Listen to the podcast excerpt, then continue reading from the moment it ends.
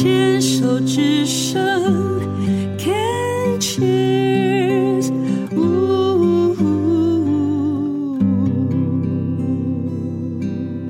欢迎继续收听黛比的生命花园。嗯，今天来到我们节目当中病虫害防治单元的艾瑞莎呢，非常会讲故事，就觉得这样子听她的故事，就自己也跟着她这样起起伏伏，因为那个嗯生病。然后确诊的过程当中，实在是有一点曲折离奇，一连换到第七位医生，然后就每个医生都跟他讲，哦，前面讲啊长六公分喽，哦，好好好好好，然后呢再换到荣总扩散喽，八公分喽，要化疗哦，哦，OK，拜拜，然后呢就一定要老实，你看又是一个权威人物跟你讲。对不对？对，你看，又是一个大人告诉你说啊、呃，要修心，要利他，要开始治疗，你才去，啊，然后才又去真正的去找了第七位的台大的这个医生。呃，你说也是，真的是因为他是贵人，做了正子的扫描，对，正子检查，哦，检查，对，而且。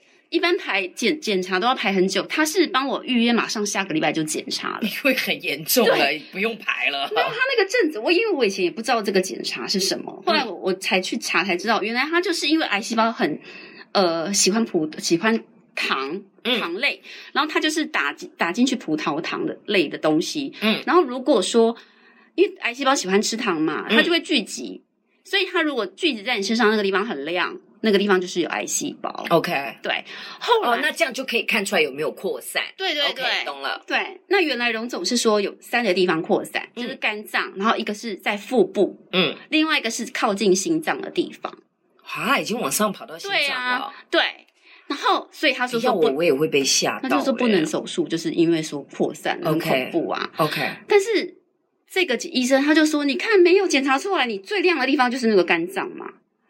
所以他确定就是癌细胞没错，但是你的肚子的那个腹部那个它不亮啊，所以它应该不是癌细胞。然后心脏这一个更有趣，它亮一半，就想说好像萤火虫 亮一半，对，所以医生说那没关系，这个先放着，我们现在对抗、嗯、对付那个主要的敌人，嗯，主要敌人嘿，先把它看能不能手术，如果他能手术的话，嗯、那就是再来对付其他的敌人这样。对啊，后来后来医生就说：“那不然我先帮你安排另外一位，就是台大的外科医生吴耀明医生，他是肝胆的权威，而且他一个封号很屌哦，就是叫切肝王，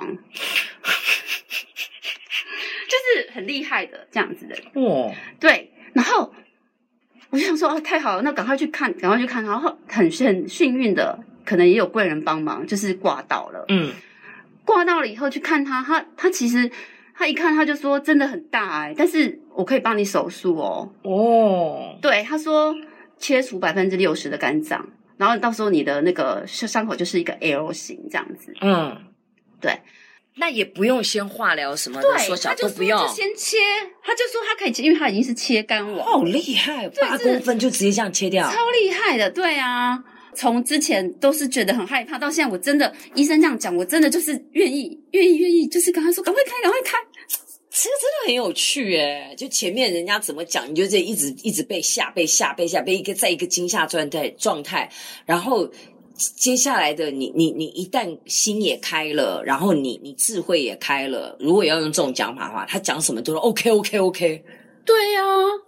而且那时候艾瑞克老师是说要赶快开，他说什么农历年前就要开。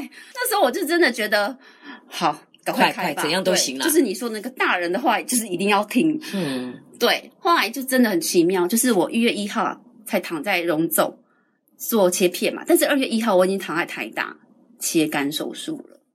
对，而且一个月，所以还好时间没有拖很久。对，而且就是医生肯赶快安排嘛，然后因为听说。在我面前面已经排了六七十刀哎、欸，但是我还可以排得进去哎、欸，就表示你那个针太大颗了。对，就是 应该就是有轻重缓急。我我我我，对我觉得是轻重缓急，绝对不是说什么你有特权什么不是，不是因为你那个真的也太紧急了。对，医生真的很帮忙，所以我真的很感谢他，嗯、就是愿意帮我开这个刀。是，不然到前一家医院他是没办法开的嘛。对，他直接叫你先化疗什么什么。对啊，嗯、那我也感谢这个林林医生，他就是骂我的那一个。他就是对啊，他不管怎么样，他才是说服了我赶快做这个检查，嗯、然后做开刀这样。那开完刀之后呢，有做化疗吗？有，有做化疗，因为本来他不是说还有另外一颗像要亮又不亮的那个、啊、对对对，在心脏。对，因为化疗他是说我是他是化呃开完刀是先做六个月的化疗，是，但是其实那时候已经没有肿瘤了嘛，但是另外一个肿瘤是要亮不亮那个肿瘤。就是在化疗之后，它就消失了。哦，对，所以你那个时候化疗是针对心脏的那一颗，所以你这肝胆那边的那那那个那个完全没有预后的化疗。他医生意思是，你是打的还是吃的？打的。OK，他是说是预防性化疗，对，就是预防性化疗，他是要预后的，对，他也是要预防他就是再度复发，对，因为他是说复发几率很高，会有三分之二的几率。嗯、他说胆管癌是这个蛮恶性的嘛，嗯，他就叫我不能松懈，就很凶，对，所以不能松懈的意思是再多解释一点点，不能松懈就是呃，就是治疗。呃，就是那时候，我其实对化疗很抗拒。对对，其实有也有一段过程。嗯哼，因为 我你好难搞哦。对，真的很难搞。因为我我他要我他要我他就他其实希望我做了六个月的。我想说，我肿瘤不是已经没了，为什么要化疗？我那时候就想说，这个全身性化疗应该是比较重，可是我就很害怕副作用。因为就是就是那个观念，然后我就想说很可怕，很可怕，真的就吓死了。然后我觉得呢，你比较怕副作用，你不怕死诶、欸、好像是诶、欸、真的。我就想说，又是什么掉发，又是什么恶心呕吐，那个我觉得我应该是撑不下去。后来嘞，跟医生的 argue 还没讲完。啊啊啊啊！对，你还在 argue 什么？还在跟医生吵？我觉得那个东西，我觉得那个东西。我那时候我化疗了，因为老医生要我选择，其实我很难选择，我还跟他讨价还价。后来医生把我轰出去。你这种病人，他说你回去想清楚再来啊。后来我回去一直挣扎啊，呃，到底要吃药还是要打针？嗯嗯嗯。结果后来我我去那边，我就跟医生说我要打针，因为医生药效比较强，我要全部歼灭它。医生说你这么害怕副作用，你不要了，你吃药了。我就说拜托你给我。打针，后来他叫我写切结书。他说为什么？他就是说，哦，怕你中途放弃。对，他的意思就是说，你的个性，因为我确实也有病友是中途放弃。对，他就说你的个性。所以我那时候想说，而且上面还写说，如果一切副作用，包括死亡，都要自己负责任。我就想说，好，没关系。我想说，打个化疗一定要搞成这样吗？对啊，所以医生是可能也很像，很知道我的个性要怎么对，所以我就。度过了那个化疗，对，我就真的是打针化疗这样子，嗯、对。但好，老实讲，没有像你想的那么可怕。没有，所以你刚刚讲的那个，我真的要跟各位听众朋友讲，真的没有那么可怕，就是还是读过了。所以你还是你你你的个性也是会自己写剧本，剧本写完了自己演完了也就算了这样子，然后完全不给别人 机会的那种。对啊，嗯、而且我觉得化疗一个很有趣的事情发生，就是我以前呃。二十年前的一个男朋友，很久没，就是二十年前没有联络了嘛。但是他在我化疗的时候，他突然跟我联络，原因是因为他梦到我了。然后呢？他就是因为都没有联络，但是他有一天他突然敲我来敲我说：“你还好吗？”我就说：“怎么了吗？”他说：“我最近一直梦到你，也不知道为什么。”我就说：“哦，因为他不知道我的状况。”我就说：“我最近在化疗。”他说：“哦，难怪。”难怪他一直梦到我，我还问他说：“啊，你是梦到我在天堂吗？”他梦到你在干嘛？他说没有，就是梦到我，可能就是以前的那个样子，然后很正常。就是他说那个就是很鲜明的我，但是是健康的，就没有不是躺在床上，也不是在天堂的那个。他是做什么工作的？他是做也是做媒体工作。哦，是哦，对，结婚没？